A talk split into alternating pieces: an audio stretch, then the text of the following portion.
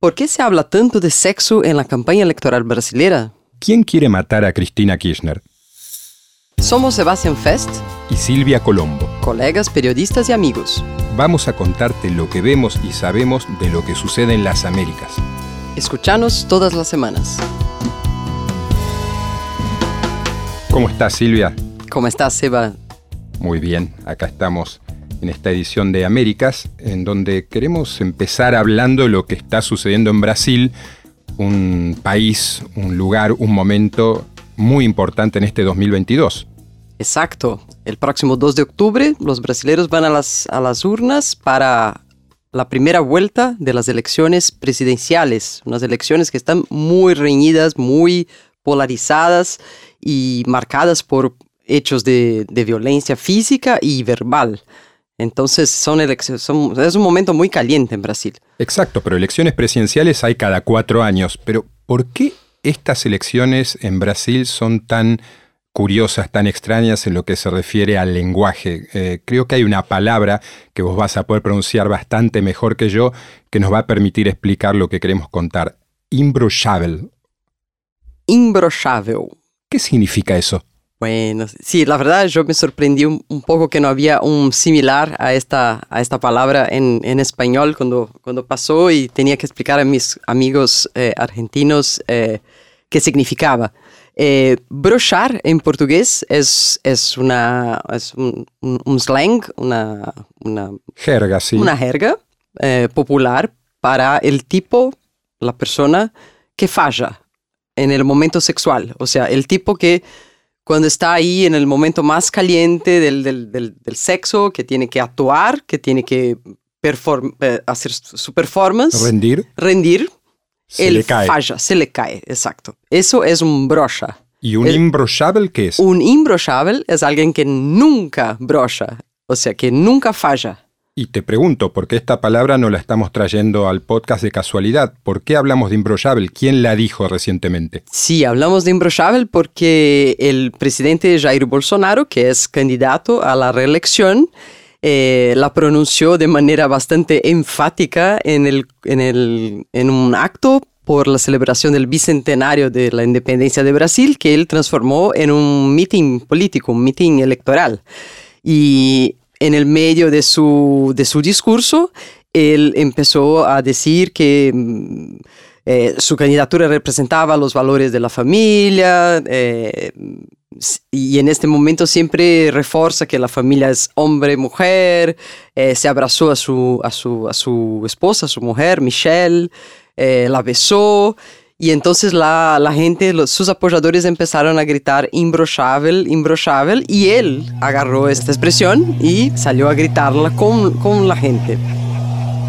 Imbrochável, imbrochável, imbrochável. O sea que para resumir, en el festejo de los 200 años de la independencia de Brasil, eh, teníamos al presidente de Brasil gritando desde la tribuna, no se me baja nunca. Exacto, exacto. Eso no es normal, ¿no?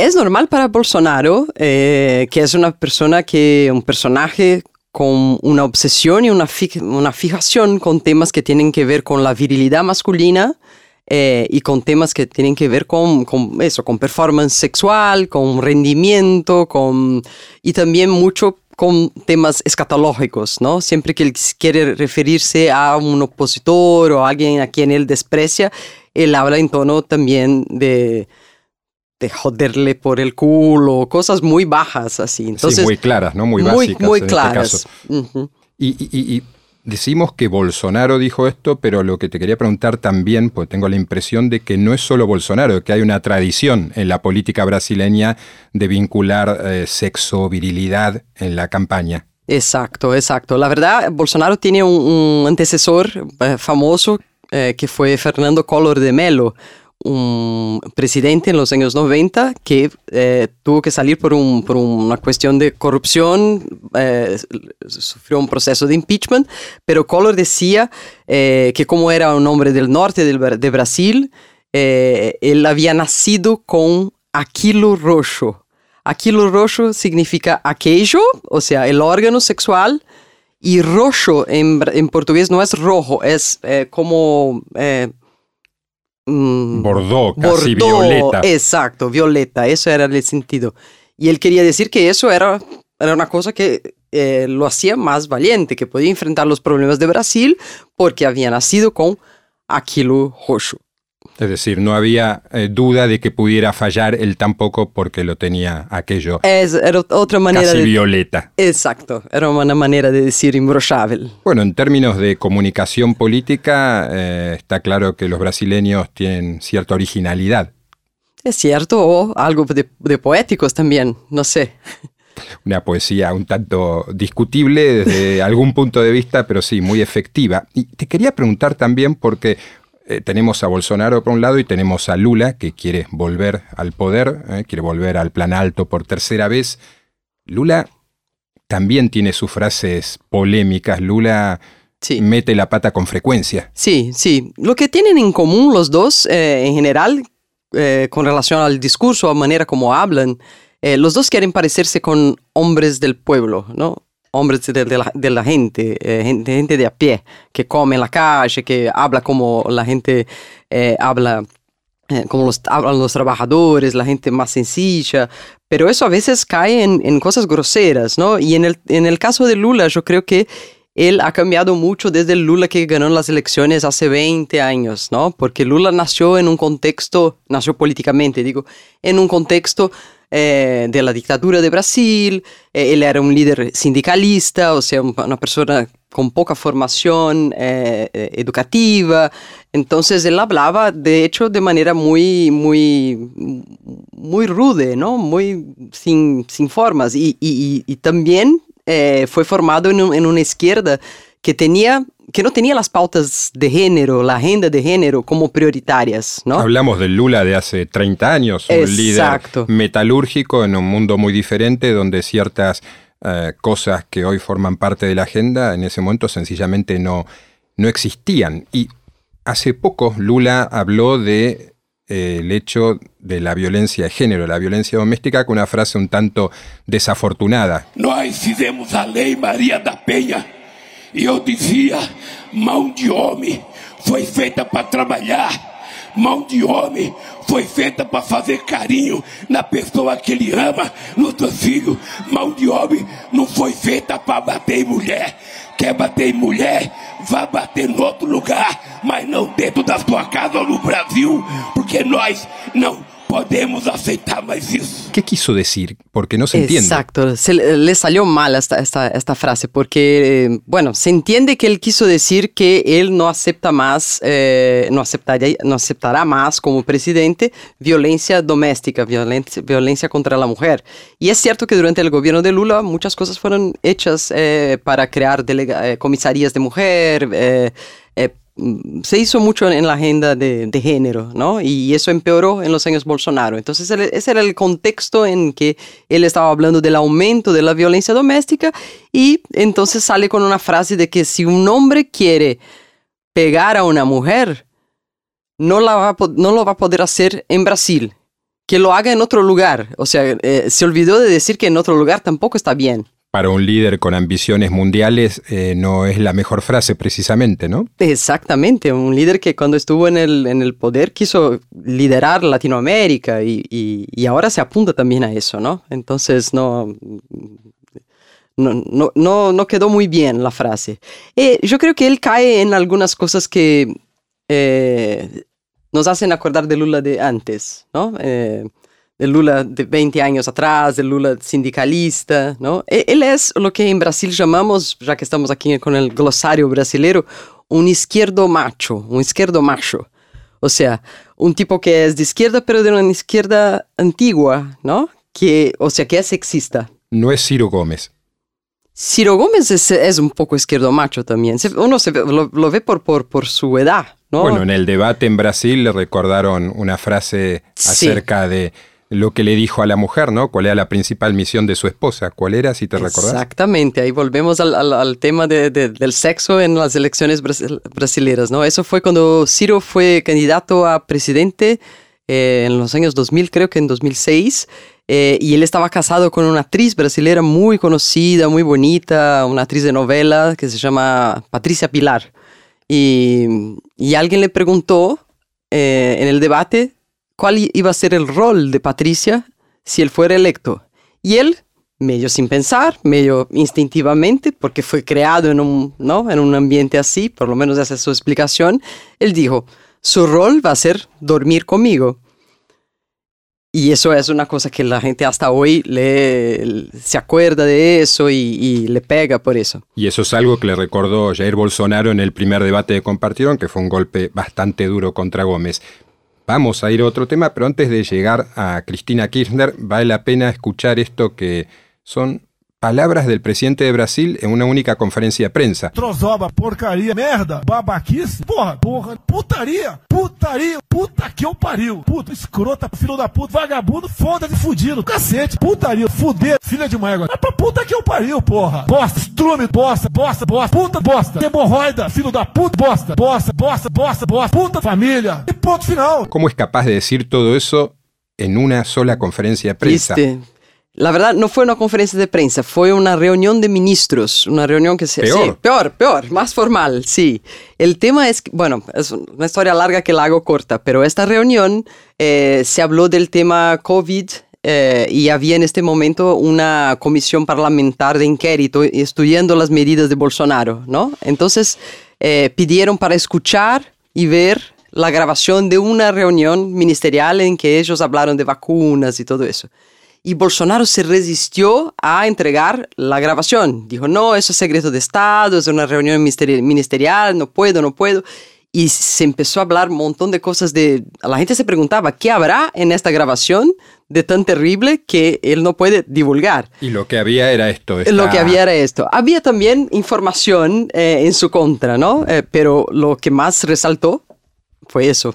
Vamos a seguir hablando de Brasil porque las elecciones del 2 de octubre son clave, quizás las elecciones también del 30 de octubre si es que hay una segunda vuelta, como los sondeos indican hasta el momento, pero vale la pena hablar de Cristina Kirchner. Cristina Kirchner, recordemos, sufrió un atentado el primero de septiembre, le plantaron una pistola frente a la cara, gatillaron dos veces, la bala no salió, Cristina Kirchner está viva, la vicepresidenta argentina, las dos veces presidenta de la República Argentina. Y desde que sucedió esto, Cristina entró en una eh, deriva religiosa, en una deriva mística, anticipada por Alberto Fernández, que en la misma noche del atentado dijo esto que estamos escuchando ahora. Un hombre apuntó con un arma de fuego a su cabeza y gatilló. Cristina permanece con vida porque por una razón todavía no confirmada técnicamente, el arma que contaba con cinco balas no se disparó pese a haber sido gatillada. Estamos obligados a recuperar la convivencia democrática que se ha quebrado por el discurso del odio que se ha esparcido desde diferentes espacios políticos, judiciales y mediáticos de la sociedad argentina. Y días después, la propia vicepresidenta, rodeada de líderes religiosos, explicó en más detalle por qué cree que sigue viva. Yo siento que estoy viva por Dios y por la Virgen, realmente. Así que me pareció que si tenía que agradecer a Dios y a la Virgen, tenía que hacerlo rodeado de curas, por los pobres, de curas villeros y de hermanas laicas, de hermanas religiosas. Me hubieran gustado que estuvieran mis amigas las carmelitas de San Nicolás, pero no pueden porque son de clausura. Eh, pero sí, yo les invité, después me di cuenta que no podían, pero yo hablamos, hablamos mucho, nos mandamos mensajitos y ellas me mandan miel de, de la Basílica de Rosario, eh, del Rosario de San Nicolás. Y bueno, me mandan también nueces de pecado y cositas, así siempre nos mandamos mensajitos, yo las quiero mucho, ellas me quieren mucho. Vos has cubierto, Silvia, a Cristina Kirchner en todos estos años, es bastante asombroso eh, la, la, la, la, escalada mística de su figura. Sí, la verdad que sí, pero me causa un poco de curiosidad con uh, la relación de ella con la religión, porque no es algo que ella hablara mucho nunca, ¿no? Eh, sabíamos, por ejemplo, que durante su gobierno el tema del aborto no anduvo, ¿no? Después de, eh, ella tuvo que hacer una, una, una gimnasia sí, dijo, argumentativa para estar en favor ahora. Dijo ¿no? que fue su hija la que la convenció, pero en los ocho años que ella gobernó no impulsó el tema que curiosamente la primera vez que se impulsa a nivel presidencial fue durante el gobierno de Mauricio Macri, que tampoco está a favor del aborto. Por lo tanto, sí, hay una relación de ella con lo religioso importante. Sí, sí, sí. Pero ¿a ti te parece que sus seguidores, su, gente, sus apoyadores eh, eh, se dejan seducir por ese discurso religioso? Yo no sé si la gente de a pie, de la calle, eh, sus seguidores de la cámpora, por ejemplo, la ven como una líder por este lado. Hay que decir que la imagen eh, de Cristina Kirchner con una pistola delante de su cara y ella sin darse cuenta de que la tiene es tremendamente fuerte como para que una suficiente cantidad de gente, me imagino que sus seguidores también, crean que efectivamente fue salvada por Cristo y por la Virgen. Y no solo los seguidores, si leemos un cable de la agencia Telam de hace pocos días, la agencia Telam es la agencia oficial de noticias propiedad del Estado argentino, se publicó un largo artículo, un extenso artículo, el que se explica el vínculo entre Cristina y lo religioso y básicamente se justifica el por qué Cristina fue salvada, diríamos, desde el más allá. Es muy largo, pero te leo una sola frase. Cristina no es cualquier nombre. Tiene origen griego y significa ungida, o sea, discípula de Cristo que está marcada con el óleo santo la política argentina no había llegado a esto en estos últimos tiempos. Es, ciertamente extraño. Sí, mirando desde afuera, lo que me causa mucha sensación, eh, mucha, mucha curiosidad y sorpresa es la manera como esta pareja, ¿no? Como Néstor y Cristina, se hizo alrededor de ellos una, una cosa mística, una cosa religiosa, esotérica, que no corresponde mucho a lo que uno conoció de los personajes, ¿no? Eh, Néstor después de su muerte se transformó en un, en, un, en un ícono, en un Che Guevara para una generación. Y, y, Cristina con su luto. ¿Te acordás del luto? Eh, no sé cuánto tiempo llevó este luto, más de un año, que la, la presidenta no salía de otro, con otro color que no el negro. ¿no? Entonces cultivaron eso de una manera eficiente, ¿no? Es así, fue un momento muy especial a partir de la muerte de Néstor Kirchner, pero más allá de si hubo intervención divina o no. Yo creo que en esta mesa los dos tenemos una respuesta a si la hubo o no la hubo. Hay cuestiones terrenales eh, que son también muy importantes. Por ejemplo, el tema de los autores del fallido atentado. Sabemos que hay cuatro detenidos, sabemos que está involucrada hasta el momento la que se dio en llamar la banda de los copitos. ¿Por qué los copitos? Eh, son los copos eh, de algodón de azúcar. En cada país se llama de manera diferente. ¿Cómo se llama en Brasil esto? Mira, se llama algodón dulce. parecido, ¿no? Algodón dulce. Sí.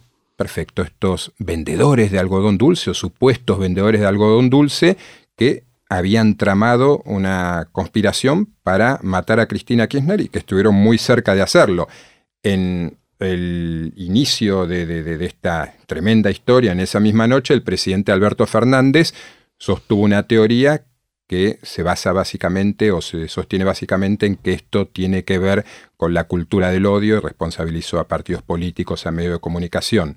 Días después habló el expresidente Mauricio Macri expresando una teoría muy diferente. Echándole la culpa de algo que queda claro, que es algo individual de un grupito de loquitos y que no está orquestado políticamente. Habrá que ver quién tiene razón porque la justicia está investigando, pero si te hablo de la banda de los copitos, ¿qué es lo que más te llama la atención de estos personajes, sobre todo de Fernando eh, Sabac Montiel y de Brenda Uliarte, que son los dos más visibles? Es curioso porque ellos se fueron revelando para nosotros de a poco, ¿no? Como una novela, como un, thriller de suspense, ¿no? Primero apareció Fernando eh, y te cuento que en Brasil eso fue ya, la primera noticia fue bastante impactante, no solo por ser el intento de, magnicidio, como el hecho de que el chico era brasil, es brasilero.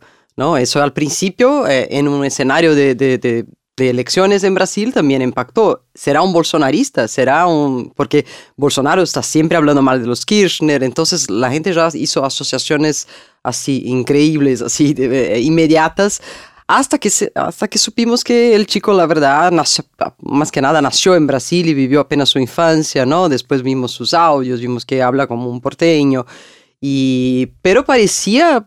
Eh, no, eh, no sé si decir que es una, una persona que se creó en el discurso del, del odio o, qué es lo que queremos decir con eso, ¿no? Pero eh, se ve que es, un chico excluido, un chico con, que tuvo pocas oportunidades en la vida, ¿no? Una, una trayectoria familiar terrible, marcada por tragedias, por crímenes y que no encuentra salida, ¿no? No encuentra salida para, para su vida económica, afectiva y, encuentra en esos otros copitos una identificación, ¿no?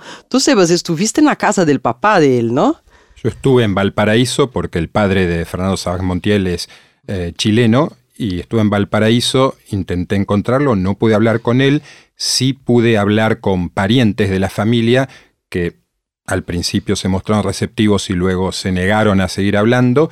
Esto es en la parte del barrio ferroviario de Valparaíso, una sección de casas eh, bastante humildes, muy típicas también de esa ciudad increíble que es Valparaíso.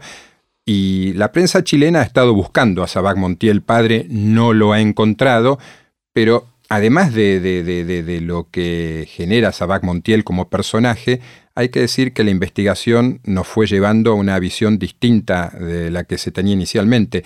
Sabac pasó a ser como el eslabón débil y apareció esta chica, Sabac, 35 años, esta chica Brenda Uliarte de 23, que de repente se tornó en la líder del asunto y por los audios intervenidos, por lo que ha ido eh, relatando la prensa argentina, esta chica tiene sin dudas una personalidad bastante asombrosa, tanto es así que en las horas previas al atentado y después le decía a sus amigos que se iba a convertir en San Martín, hablaba de José San Martín, libertador argentino, Chile, Perú, porque iba a matar a Cristina Kirchner, que era el mal del país.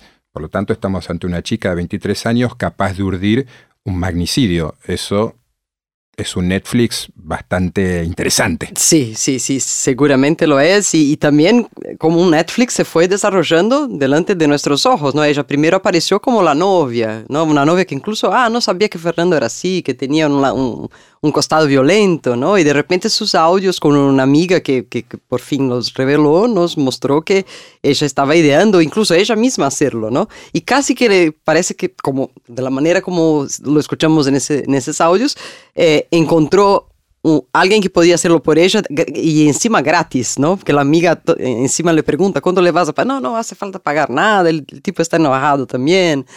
Eh, sí, es curioso porque los audios revelaron, por un lado, que ella es mejor tiradora que Sabac Montiel y ella misma dice que a ella no le hubiera fallado el tiro, no le hubiera fallado la pistola.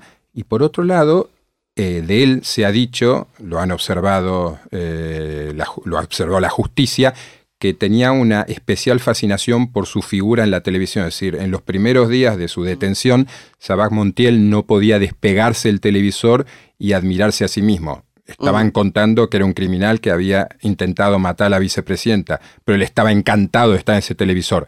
Terminaron cortándole el televisor porque era ya peligroso y inquietante, se iría a verlo tan, tan, tan pegado al aparato viéndose a sí mismo. Claro, claro. Yo creo que es una generación que está en las pantallas, ¿no? Eh, intercambiando información y intercambiando, eh, eh, no sé, en esta...